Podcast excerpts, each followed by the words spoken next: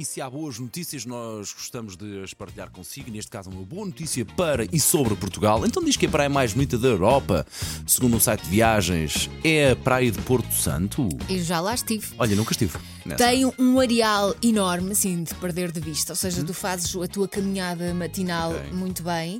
Ahm, tem um problema. Pelo menos tinha um problema quando eu lá estive. Vento. Ah, É um problema de ok, vento. Mas, eh, mas apesar disso, é, é mesmo. praia linda. É linda. Ok. É linda. E em qualquer altura do dia é linda. Ahm, na lista estão também praias na Polónia, na Córcega, em Creta, em Itália, ahm, eh, Grécia, Espanha, Bolónia e Cádiz. Portanto, a, li- a lista de praias eh, é, é grandinha. Dá para fazer só uma tour, só pelas praias mais bonitas da Europa, por exemplo, não é?